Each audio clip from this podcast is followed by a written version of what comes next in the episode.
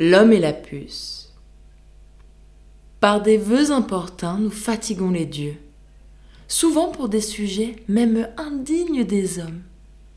Il semble que le ciel, sur tous tant que nous sommes, soit obligé d'avoir incessamment les yeux, et que le plus petit de la race mortelle, à chaque pas qu'il fait, à chaque bagatelle, doivent intriguer l'Olympe et tous ses citoyens, comme s'il s'agissait des Grecs et des Troyens. Un sot, par une puce, eut l'épaule mordue. Dans les plis de ses draps, elle alla se loger.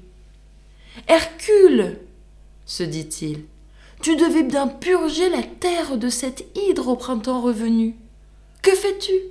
Jupiter, que du haut de la nue, tu n'en perdes la race afin de me venger.